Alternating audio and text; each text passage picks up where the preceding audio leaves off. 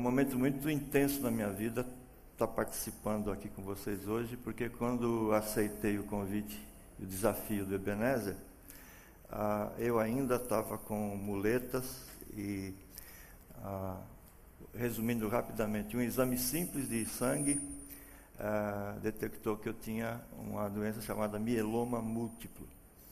E é uma doença grave que para os médicos não tem cura e que vai fazendo furinhos no sistema ósseo e também vai atrofiando ah, os nossos músculos e os, os, ossos vão ficando cada vez mais, mais vulneráveis, mais fracos.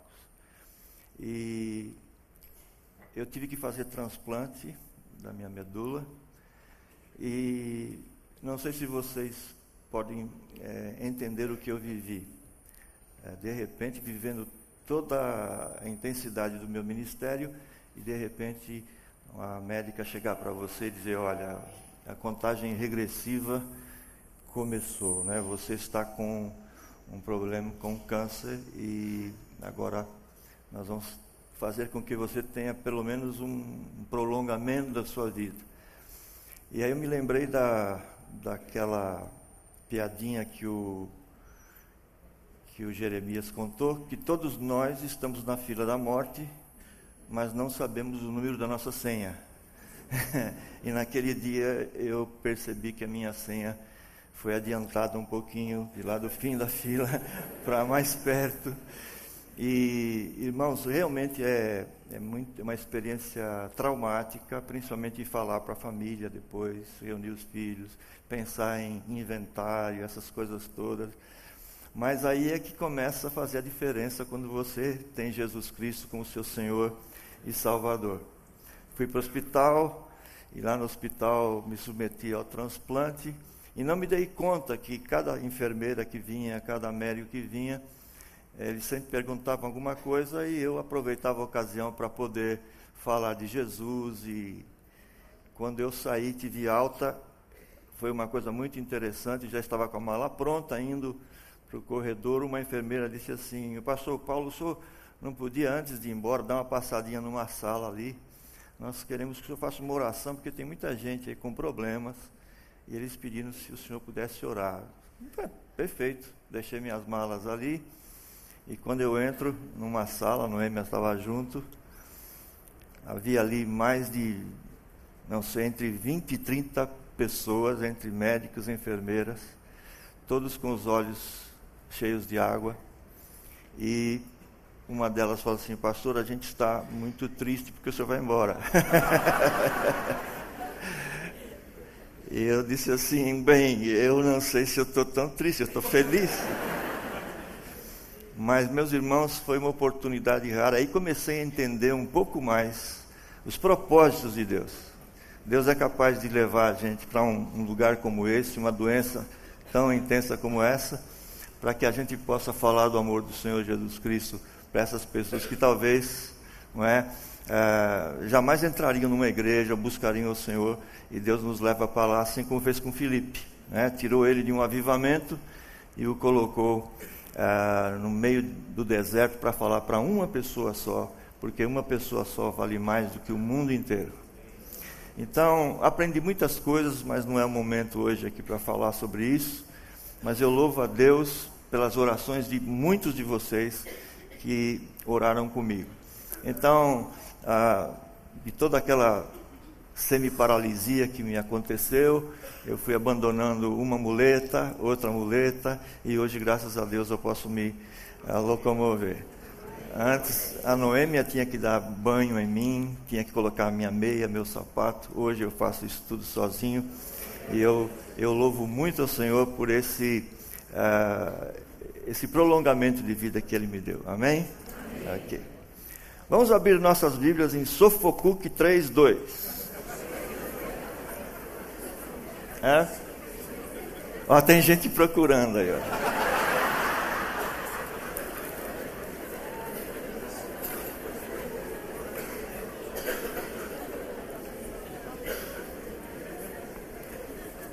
Romanos capítulo 8, versículos 28 e 29. Eu fiquei muito preocupado quando o Hernandes leu esse texto no, no seu, na abertura do seu, uh, do seu sermão. Eu fiquei assim muito preocupado. Falei, vai ver que ele vai falar exatamente o que eu falei. Uh, porque eu sabia mais ou menos por onde o Ed ia, né? Mas o Hernandes, eu falei, e agora, né? Gosto muito, aliás, aprendi muita coisa com Hernandes através dos seus livros e também que mensagem maravilhosa ele trouxe para a gente ah, na abertura desse congresso. Vamos ler então Romanos 8, 28 e 29.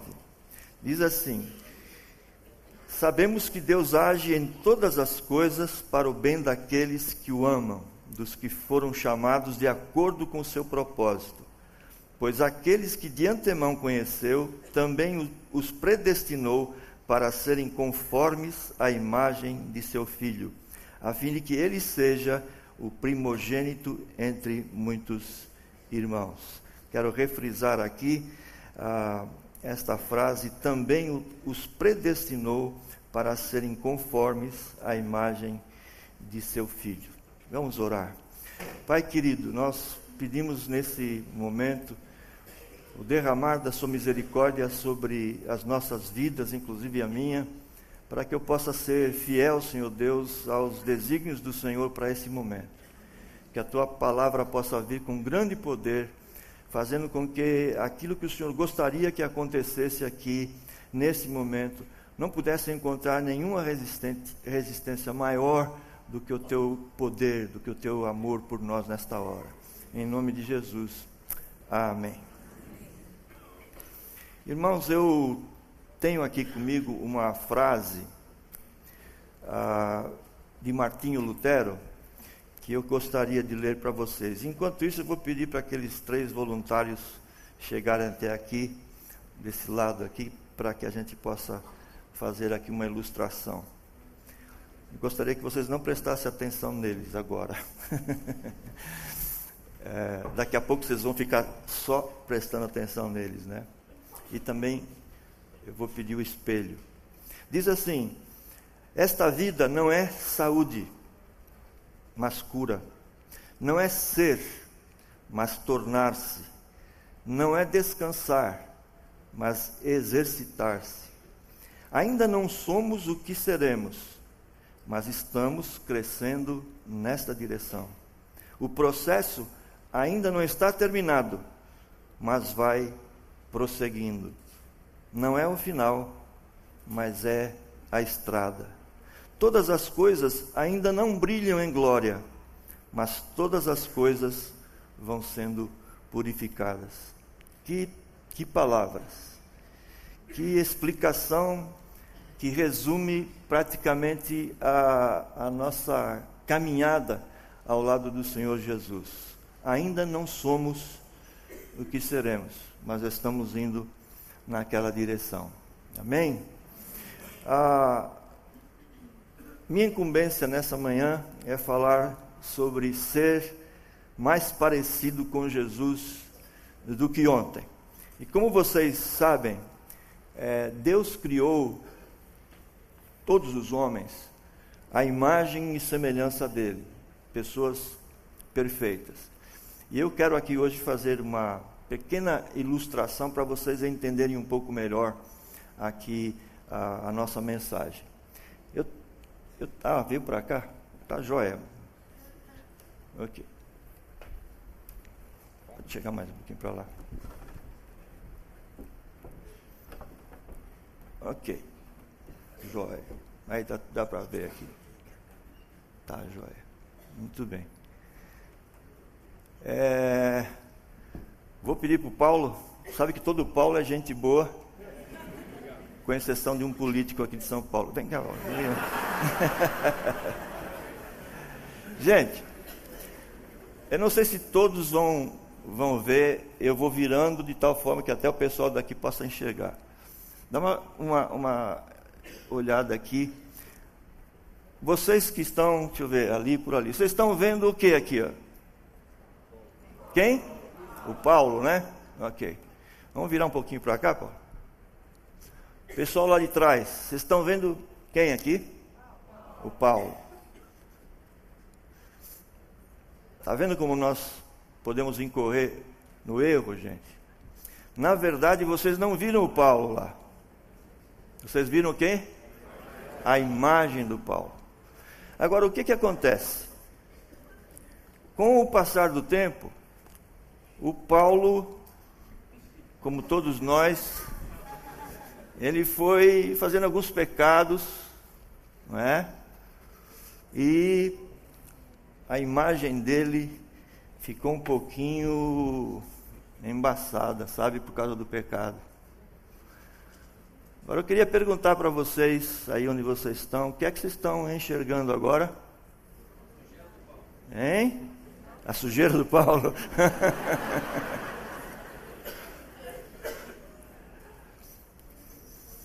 Irmãos, eu vou precisar de um pai. é? Tá bom. Mas eu vou aproveitar aqui para.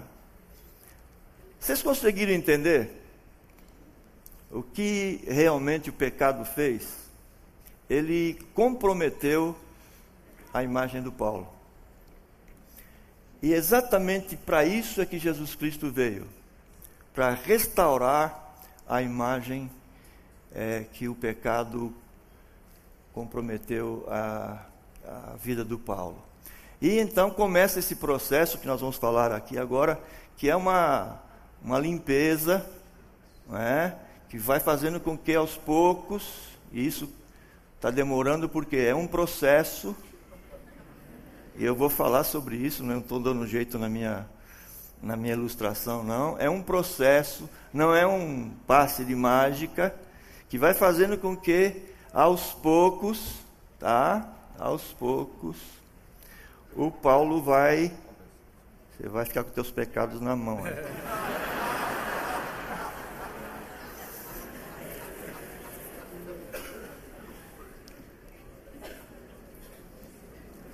pecado, hein, pastor? Rapaz, tem muito pecado. Você...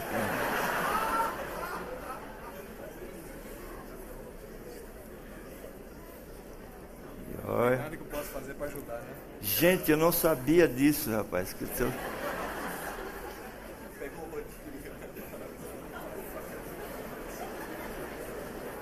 Eu devia ter escolhido outra pessoa. Talvez, talvez o Ebenezer.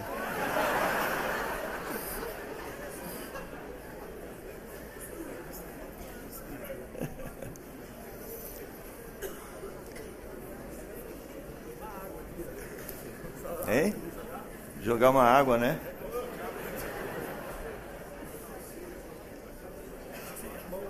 Bem, você. Não, pode ficar tranquilo. Vocês entenderam que é, aquela imagem bonita que estava aqui, ela pode realmente fazer esse estrago aqui.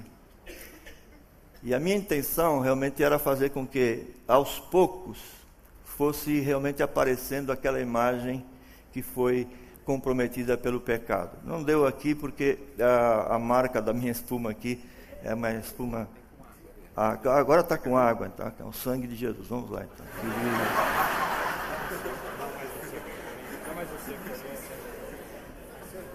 Nossa, que experiência, hein? Hein? Ah, outro Paulo ajuda. Não tem é... nada que eu possa fazer para limpar meus pecados. Você nunca mais vai esquecer. Olha só! Que coisa maravilhosa! Parabéns! Me passa a mão. Hein? É aqui, só aqui. Joia. Tá bom. Já limpei muita janela. Joia, joia. Pode deixar por aí, tá bom. Joia. Quer, quer um pouquinho mais? Não? Tá bom.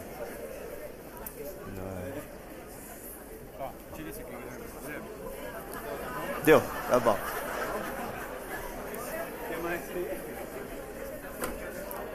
Tá joia, tá bom? Tá joia. Muito bem, gente. E agora eu vou pedir para os outros dois irmãos que vieram aqui podem retirar o espelho. Mas o que, que acontece? há uma parte que é a parte de Deus, mas também tem uma parte que é a parte do Paulo. Ah, saída pela esquerda.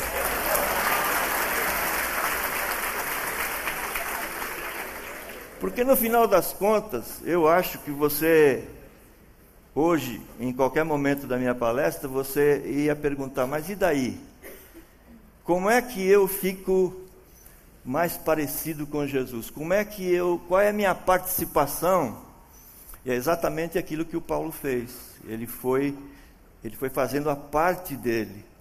E nessa manhã eu tenho orado para que Deus os abençoe de tal maneira que vocês entendam que Deus já fez a parte dele e foi muito bem explicado pelo Hernandes na abertura desse congresso. Mas hoje eu quero enfocar qual é a nossa parte no resgate dessa imagem comprometida pelo pecado. Vocês lembram muito bem que lá no, no Gênesis, no capítulo 1, os versículos 26 e 27, está escrito assim: Façamos o homem a nossa imagem e a nossa semelhança. E o versículo posterior fala: Criou Deus o homem, a sua imagem, a imagem de Deus o criou, homem e mulher o criou.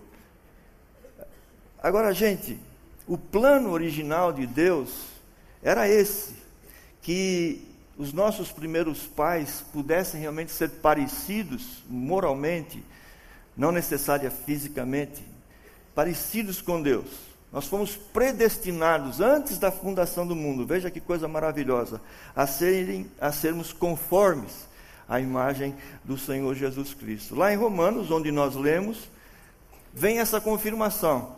Veja, já estamos no Novo Testamento, Jesus Cristo já tinha ascendido aos céus, e aí Paulo diz assim: Pois aqueles que de antemão conheceu, também os predestinou para serem conformes à imagem de seu filho, a fim de que ele seja o primogênito entre muitos irmãos. E eu, uma, uma certa feita, estava em casa e eu estava discipulando um pastor ali da, da Grande Florianópolis, e ele quis assim fazer um, um agrado para mim, e ele veio me visitar com seu filhinho pequeno, devia ter assim uns três anos. E ele chegou no portão assim, quando eu abri a porta da minha casa, ele disse assim para o filhinho: Filhinho, quem é aquele homem? Quem é aquela pessoa que está lá na porta? Aí o menininho encheu os pulmões e falou assim: É Jesus. É, o, o pastor lá, ele foi discipulando o filho, falou: quando nós chegarmos, abrir a porta, você diga isso. Jesus. Eu fiquei todo assim, sabe como é que é o ego da gente, né? Falei, legal, pelo menos as crianças têm um bom conceito de mim. Mas o tempo passou, o garoto foi crescendo. Um dia ele chegou lá e fez a mesma coisa. E disse: Filhinho, quem é aquele, aquela pessoa que está ali na porta? E aí ele disse assim: É o vovô. Então vocês viram que com o passar do tempo eu acabei perdendo aquela imagem que o menino tinha a respeito de mim. De Jesus passei promovido, aliás, rebaixado para vovô.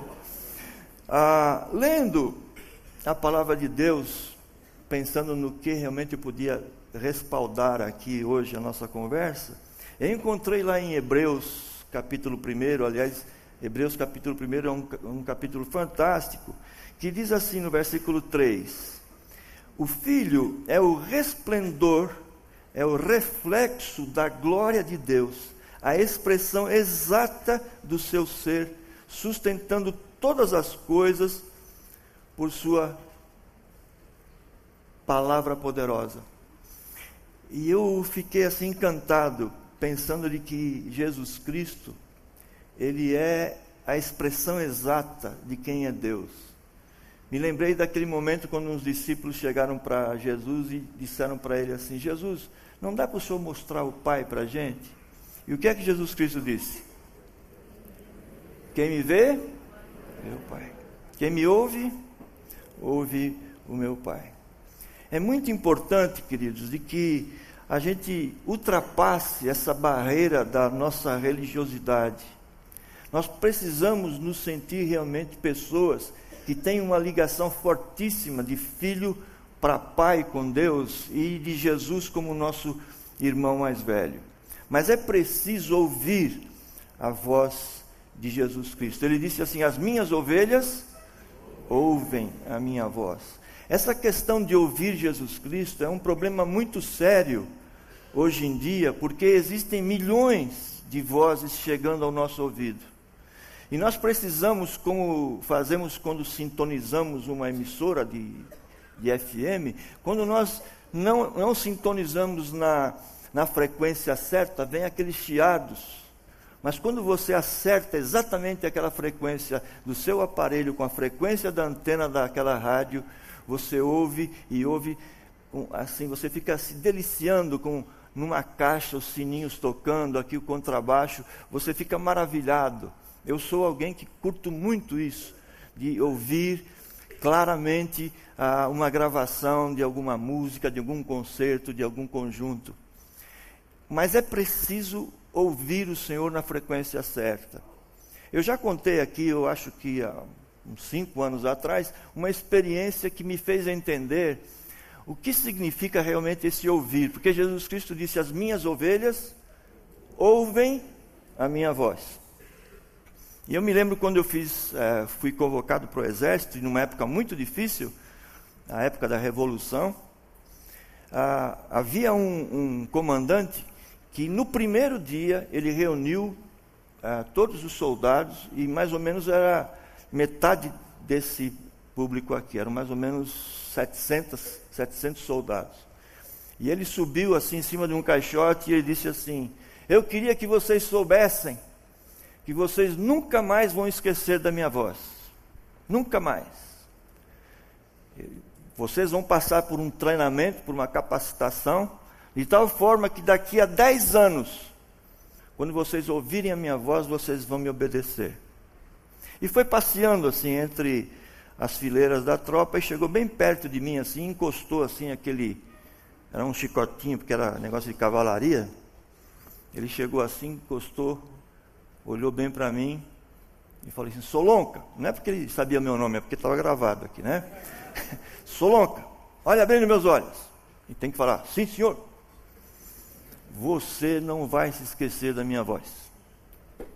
E eu lá por dentro disse assim: Infeliz.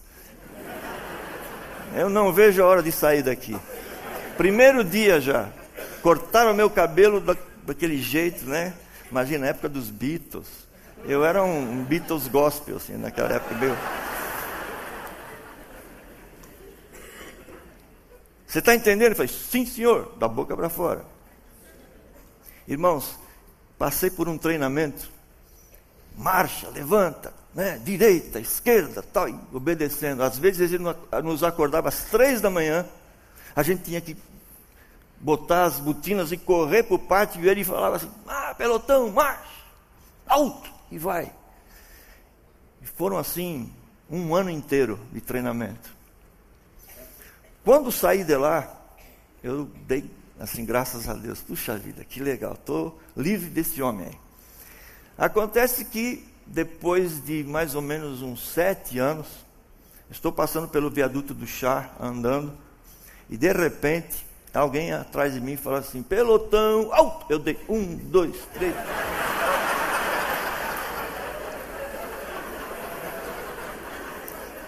Aí eu falei, mas por que, que eu parei? A pessoa que vinha atrás de mim foi engavetando, né? Bum, bum, bum, olhei para todos os lados falei, por que, que eu parei?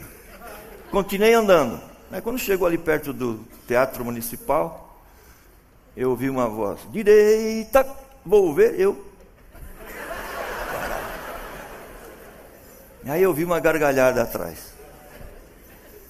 Tá vendo, Solonca? Sete anos se passaram e você ainda ouve a minha voz. Queridos, se um homem é capaz de treinar um outro homem, de tal forma que sete anos depois ele ainda obedece o comando, vocês imaginem o nosso Senhor Jesus Cristo. Até o inferno treme sob a autoridade da palavra do Senhor Jesus Cristo. Amém? Acontece que muitos de nós, que povoam as igrejas, são pessoas que estão ali, mas não sentem essa verdade. Porque é uma verdade. Jesus Cristo disse: Quem é meu discípulo, ouve a, minhas voz, a minha voz e obedece. E mais do que isso, há muita implicação, que não é o caso de agora, que Jesus Cristo fala assim: quem ouve os meus mandamentos e os guarda, eu e o Pai viremos e faremos nele morada. Gente, pense bem. Jesus Cristo disse assim: se eu realmente ouvir a voz de Cristo, os seus ensinamentos, o Pai e Jesus virão na minha vida e farão morada.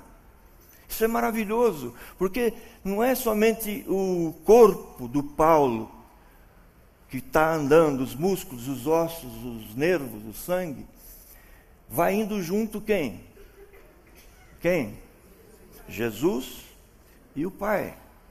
Um pouco mais para frente, Jesus Cristo fala que o Espírito Santo viria e faria em nós morada.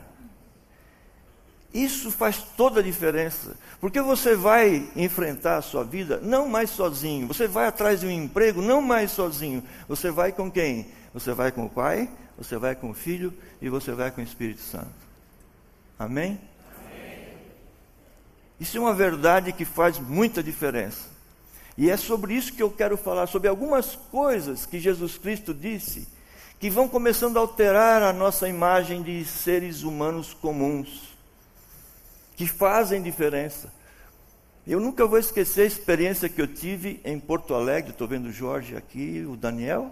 Não, só o Jorge e o Alceu, que são lá de, de Porto Alegre, quando eu era pastor ali.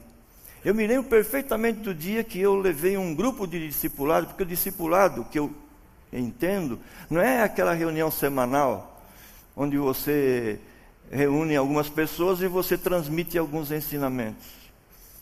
Na minha opinião e na opinião de muitas pessoas, o discipulado é repartir a própria vida, é aprender fazendo.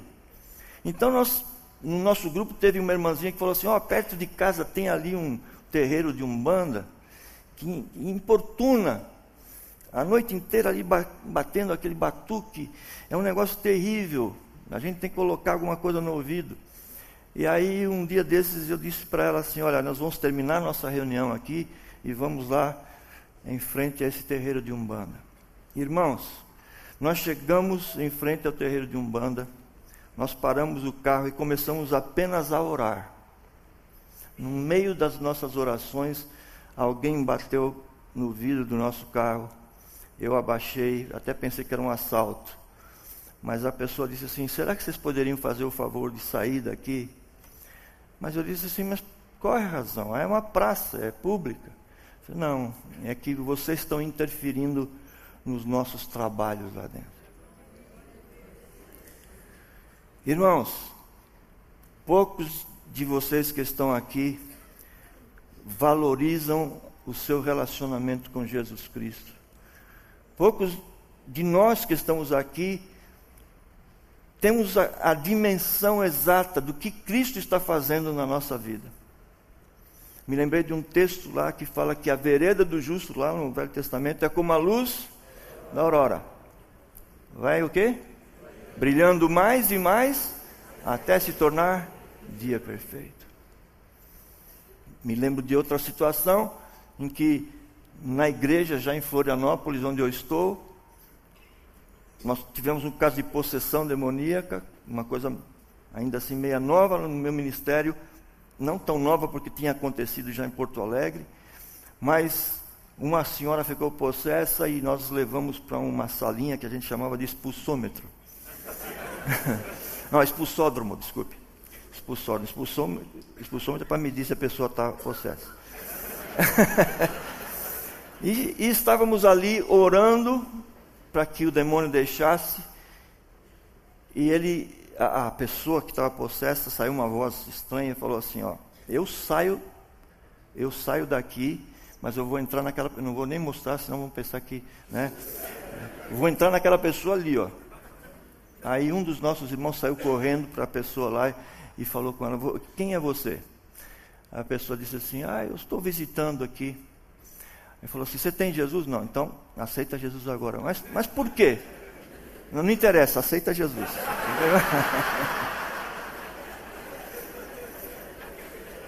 Meus irmãos, que, que maravilha. Nós somos pessoas muito abençoadas porque Jesus Cristo veio para resgatar a imagem que fora afetada pelo pecado. E você devia se alegrar, se alegrar demais por você ser uma dessas pessoas. Gente, em Mateus, antes eu vou ler Efésios, capítulo 1, de 3 a 4. Diz assim: Bendito seja Deus, nosso Pai e Senhor de Jesus Cristo, do, do Senhor Jesus Cristo, que nos abençoou com todas as bênçãos espirituais nas regiões celestiais, porque Deus nos escolheu nele antes da criação do mundo para sermos santos e irrepreensíveis na Sua presença. Deus quer que você, depois que aceite seu Filho Jesus Cristo, você deixe de ser uma pessoa nas mãos do inimigo. Esse mundo jaz no maligno e faz aquilo que ele quer. E Jesus Cristo veio para que nós fomos santos e irrepreensíveis.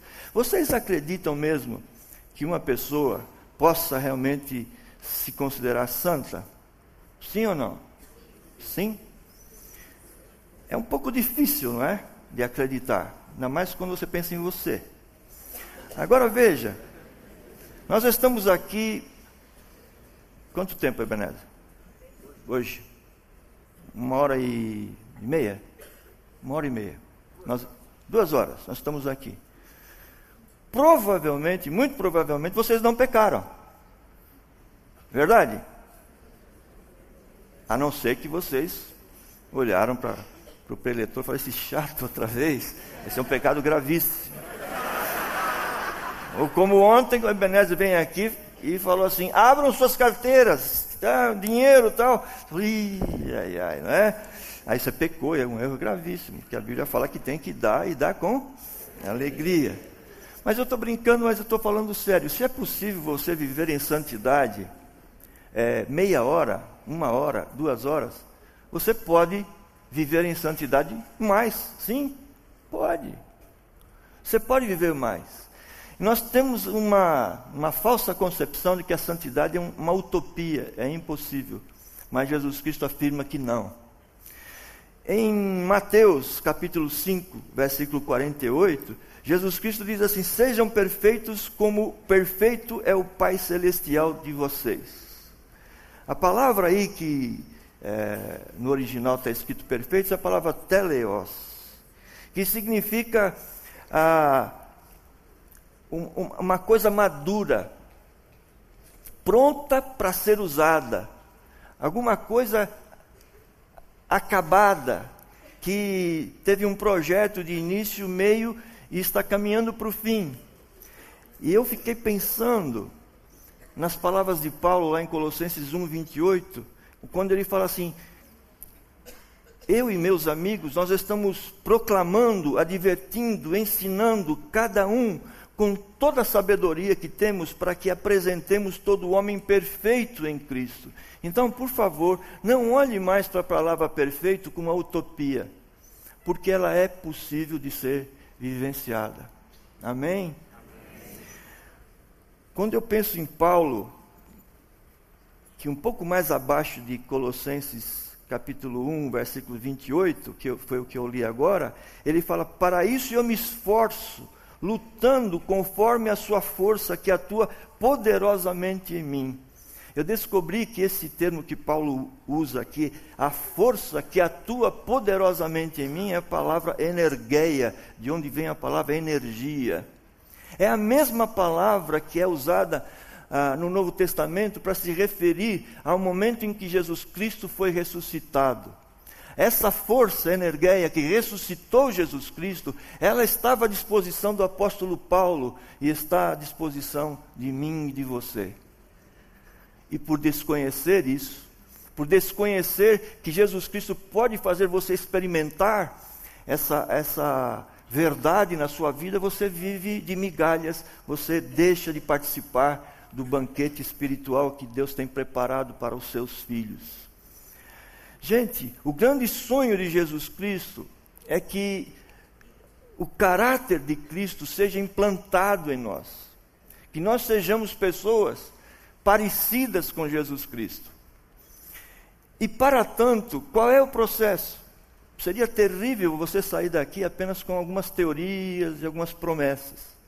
Eu queria então, com você, fazer um exercício de algumas palavras que Jesus Cristo mencionou, que são, eu diria assim, são a sua parte é, é, nesse processo de você se tornar uma pessoa parecida com Ele. Vocês lembram daquela, daquele momento em que Jesus Cristo estava sendo pego ali pelos, é, pelos seus algozes, e Pedro estava ali na fogueirinha, é, com medo de ser pego também com Jesus, e veio uma pessoa e disse assim: Você é um deles. E ele disse o quê? Não. Veio uma segunda pessoa e disse: Ah, não, olha, você é sim, você andava com Jesus. Não, não conheço. Finalmente veio uma serva, uma mulher, disse assim: Olha, o seu modo de falar denuncia que você esteve com ele. Aí eu queria perguntar: você é uma dessas pessoas que, as, que os outros olhando para você sabem que você tem um, uma ligação, que você nasceu de novo, e você realmente foi afetado pelo poder de Cristo, pelo jeito que você fala? Deveria. O jeito que você trabalha, sem murmuração, servindo aos seus chefes ou patrões como se estivesse servindo ao Senhor, dando um copo d'água para uma pessoa não é, que está sedenta, enfim, aquele sermão que Jesus Cristo disse que muitos chegarão lá e falam: Senhor, nós fizemos tantas coisas, expulsamos demônios, cantamos no conjunto da igreja, fui professor de escola dominical, participei de 37 congressos, e Jesus Cristo vai voltar para ele e vai dizer o quê? Não lhe conheço. E depois, afasta-te de mim para o fogo eterno. Nessa manhã, queridos, nós temos a grande oportunidade de fazer uma pequena revisão, o tempo não vai deixar, para que nós possamos fazer uma releitura do, daquilo que Cristo ensinou para que nós pudéssemos voltar a ser imagem e semelhança de Jesus. O que é que eu fiz? Eu peguei o livro de Mateus, eu estava lendo Mateus todinho, quando chegou no capítulo 11, versículos 28 a 30, acho que a maioria de nós conhecemos, diz assim: Vinde a mim, todos os que estáis cansados e sobrecarregados, e eu vos aliviarei. Tomai sobre vós o meu jugo, e agora preste bem atenção, o que, que em seguida vem? E aprendei de mim. Aprendei de mim. Então veja, é muito importante ouvir a voz de Jesus e aprender. Nem tudo que nós ouvimos, nós aprendemos. Mas nesse caso é fundamental aprender com Jesus, porque eu sou manso, humilde de coração e achareis descanso para as vossas almas. Gente, como foi importante saber disso na hora em que eu realmente achei que eu ia morrer. As dores eram tão intensas, não havia parte do meu corpo que não doesse. E eu me lembro, não foi uma vez, duas ou três vezes, várias vezes, eu deitei e disse assim na minha oração: Senhor, eu não quero acordar. Eu não quero acordar. Mas aí vinha os ensinos de Jesus Cristo. Esse daqui: achareis descanso para as vossas almas. Tem um hino muito bonito que não se canta mais, descansa, né? que me parece que foi tocado até quando o Titanic estava afundando, a, orquestra estava cantando. Nós precisamos aprender a descansar a nossa alma em Jesus Cristo. Ele é o nosso modelo, queridos. Ele é o nosso modelo. E eu comecei então a voltar lá para o capítulo 4 e comecei a, a reler e falar: eu preciso aprender mais como descansar a minha alma. Então eu quero fazer aqui uma citação bem rápida, são, são vários textos, eu vou falar apenas alguns, mas o que eu aprendi fazendo uma releitura do Evangelho de Mateus, a respeito de quando Jesus abriu a boca e ele ensinou alguma coisa que cooperasse para que eu tivesse a imagem é, que Deus gostaria que eu resgatasse. A primeira coisa que, que eu quero citar aqui é Mateus 5,13 quando Jesus Cristo diz assim que nós seríamos o sal da terra, que nós deveríamos cuidar para não perder o nosso sabor. E eu não sei quantos de nós que estamos aqui realmente levantamos e queremos passar o nosso dia sendo alguma coisa que dá sabor, que dá consistência. Mais um pouco embaixo, no outro versículo, ele fala: Vós sois a luz do mundo. Não sei se vocês percebem, antes Jesus Cristo disse: Eu, Jesus, sou a luz do mundo. Mas agora, já no comecinho ali, ele fala assim: vós sois a luz do mundo. Nós somos continuadores da obra de Cristo. Hoje o mundo não vê mais Jesus Cristo, ele vê a mim e a você. Nós somos pessoas que somos a luz do mundo. Quantas e quantas vezes, não só eu, mas você também, passou por essa experiência de entrar num lugar e a pessoa dizer assim: ai que bom, quando você entrou aqui, parece que uma luz entrou, não é verdade? Assim também quando entra uma pessoa que é do outro lado, fala assim, ih, o negócio ficou carregado aqui. Nós somos a luz do mundo. Mais ainda, aprendi com Jesus Cristo, queridos, que a nossa que, que, nós, discípulos dele, devemos nos esforçar por exceder a justiça meramente originada da religiosidade. Nós temos que escapar dessa justiça, é, eu diria assim, pré-organizada.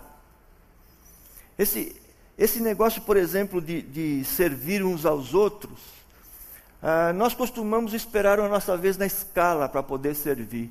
Às vezes você está lá sentado na sua igreja e de repente é, entra uma pessoa nova e você fica assim, vou lá falar com ele. Não, mas isso é o pessoal da diaconia, isso é o pessoal do apoio que tem que fazer.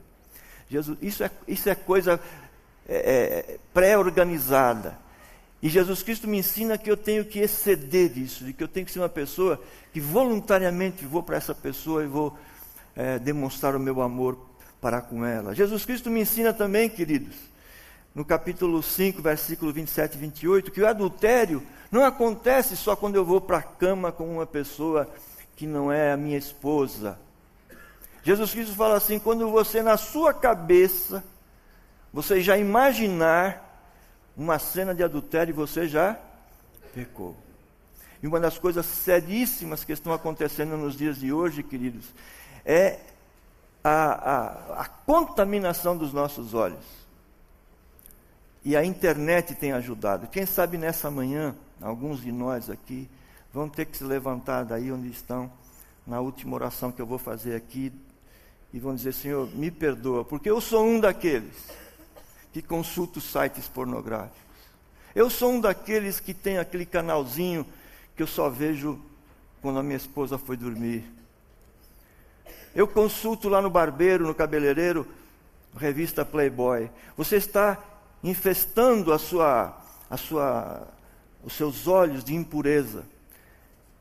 Resgatar a imagem e semelhança de Jesus Cristo passa por essas coisas simples que é a purificação. Jesus Cristo disse assim: Bem-aventurados limpos de coração, porque eles verão a Deus. Jesus Cristo explica também que se os seus olhos forem puros, todo o seu interior será puro. Mas se os seus olhos forem impuros, quão grandes trevas haverão em ti. Eu fico triste quando às vezes eu flagro na igreja mesmo em que eu pastoreio algumas pessoas olhando uma, uma outra pessoa sensualmente. São capazes, queridos, de olhar para uma criança e ter pensamentos impuros. Eu já recebi no meu gabinete pessoas que vieram falar assim, pastor, eu me sinto, na hora que eu vou orar, me, é, orar eu me sinto é, reprovado, porque eu tenho esse costume de olhar e pensar de modo impuro. Queridos, Jesus Cristo disse isso. E é importantíssimo para que eu possa ser parecido com Ele. Outra coisa, Jesus Cristo disse capítulo 5, 33 em diante, que eu e você deviam ser pessoas de palavra. Seja o vosso a, a vossa palavra o quê? Sim, sim, não, não. O que passar disso? Provém do maligno. Jesus Cristo falou, no passado era olho por olho por olho, dente por dente. Mas a partir de agora, o quê? Eu tinha, tenho que aprender a ser manso. Quantas pessoas morreram? Porque no trânsito não aprenderam a, a ser pessoas mansas. Não levaram desaforo para casa. Seguiram outro carro, deram uma fechada, ou o carro foi parar dentro, no meio de um poste, ou surgiu uma briga, como eu já vi, eu falei aqui já numa, numa palestra anterior, de presenciar uma morte, porque um sujeito é, fechou o outro no trânsito. Presenciei uma outra, um outro assassinato de um cobrador que, que ah, não tinha troco e o sujeito falou: Você é um ladrão. Aí o, o cobrador disse: Repete aí que eu sou um ladrão. E ele falou: Você é um ladrão. Ele pegou a faca dele assim, passou a mão no pescoço e morreu. Porque não aprendeu a ser manso. Jesus Cristo disse assim: Se alguém vier te levar o paletó, dá a camisa, dá a gravata, fique vivo.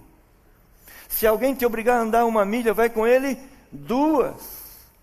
Isso é voltar a ser parecido com Jesus Cristo. Jesus Cristo foi essa pessoa que ele era capaz de ser manso. Lembram-se do texto que eu li? Aprendei de mim porque eu sou. Sou manso. Talvez nessa manhã, alguns de vocês aqui são pavio curtos. E vocês têm que confessar diante do Senhor. Falar, Senhor, eu admito que isso é uma coisa que mancha a minha imagem. Aprendi também com Jesus Cristo, queridos, que nós devemos aprender a amar os nossos inimigos coisa dificílima. Ainda mais o pessoal que mora em Brasília. Como é difícil. Estou brincando. Como é difícil. Eu recentemente passei por um, um, um, uma situação em que eu pensava, puxa, vou me aposentar com tanto, porque eu sempre contribuí com o máximo, e aí na hora eu fui descobrir que eu fui injustiçado e me deram apenas cinco 50% daquilo que eu merecia. Que injustiça. Como eu fiquei com ódio. Eu ia dormir com ódio e levantava com ódio. Aí Jesus Cristo disse assim: Paulão, você está jogando espuma de barba no teu espelho. Você está comprometendo a imagem de Cristo. Irmãos, houve uma situação na minha vida em que um grupo de pessoas me passou para trás uma venda que eu fiz de, de uma empresa, eles me deixaram para trás. E eu nunca vou esquecer o dia em que, pregando na igreja, falando sobre o perdão, pedi para as pessoas virem à frente quem precisava perdoar incondicionalmente. Eu senti Deus falando comigo: você deve ser o primeiro a perdoar aquelas pessoas, porque eu estava colocando eles na justiça. Eu estava desejando a morte deles. Queridos, eu tinha úlcera. E depois de perdoar aquele grupo, minha úlcera desapareceu. Vocês não sabem a força dos ensinos de Jesus Cristo. Finalizando, o discípulo de Jesus Cristo não deve imitar aqueles que não conhecem a Deus, porque eles acreditam que pela muita, pelo muito falar, pelas repetições, Deus os ouvirá.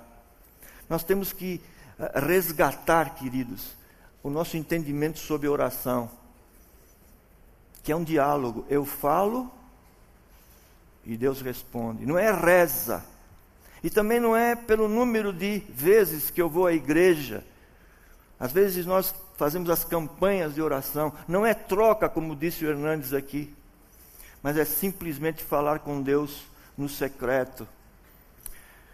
Eu queria pedir que você abaixasse a, a, sua, a sua mente. Eu quero ler mais alguns versículos, depois queria que você fizesse um autoexame antes de terminarmos. Jesus Cristo me ensinou que nós devíamos viver como discípulos sem ansiedade. Talvez nessa manhã Alguns de vocês estão aqui com o seu corpo, mas estão com a cabeça bem longe, ansiosos por algumas coisas, como trabalho, como dívidas, como algum problema com o filho, com a esposa, alguma coisa na sua igreja. E Jesus Cristo fala assim: Filho, não fique ansioso.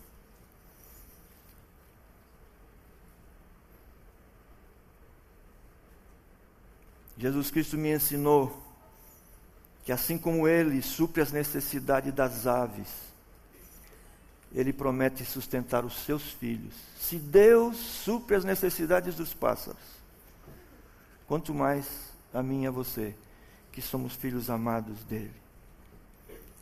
Eu queria então que agora, aí onde você está, você pudesse fazer um autoexame da sua vida que manchas da imagem do Senhor Jesus você deve confessar para o Senhor e dizer: Senhor, eu preciso consertar isso. Eu sei que aos teus olhos eu não sou uma pessoa aprovada, mas eu peço que hoje o Senhor comece uma caminhada, como disse Martinho Lutero. Eu ainda não sou, mas eu estou a caminho e quero começar hoje. Quero começar nesse congresso a realmente resgatar a imagem e semelhança que o pecado me afetou. Quero ter o perfume, quero ter o perfume de Jesus Cristo. Por onde eu passar, eu gostaria de deixar saudades.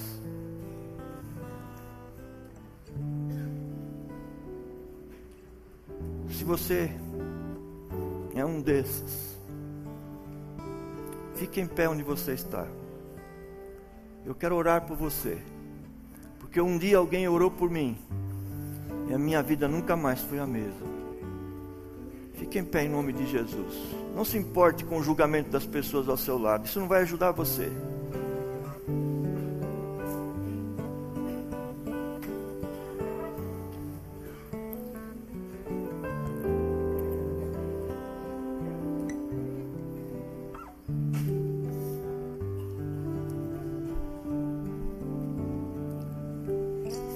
orar, queridos.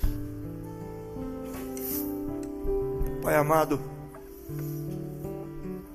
nós estamos conscientes da tua presença aqui. Não é uma utopia. Seu filho disse: Eis que estou convosco todos os dias, até a consumação dos séculos. Isto inclui águas de Lindóia, o encontro do Ragai. O Senhor está entre nós. Nós temos lá dentro de nós a visitação, a presença do Senhor. E o Senhor quer fazer a sua parte. Temos aí, ó Deus, ao lado do teu trono, Espírito Santo, orando com gemidos inexprimíveis a nosso favor. Temos Jesus Cristo como nosso advogado. E Ele deseja, Senhor, eu tenho certeza disso. O Senhor deseja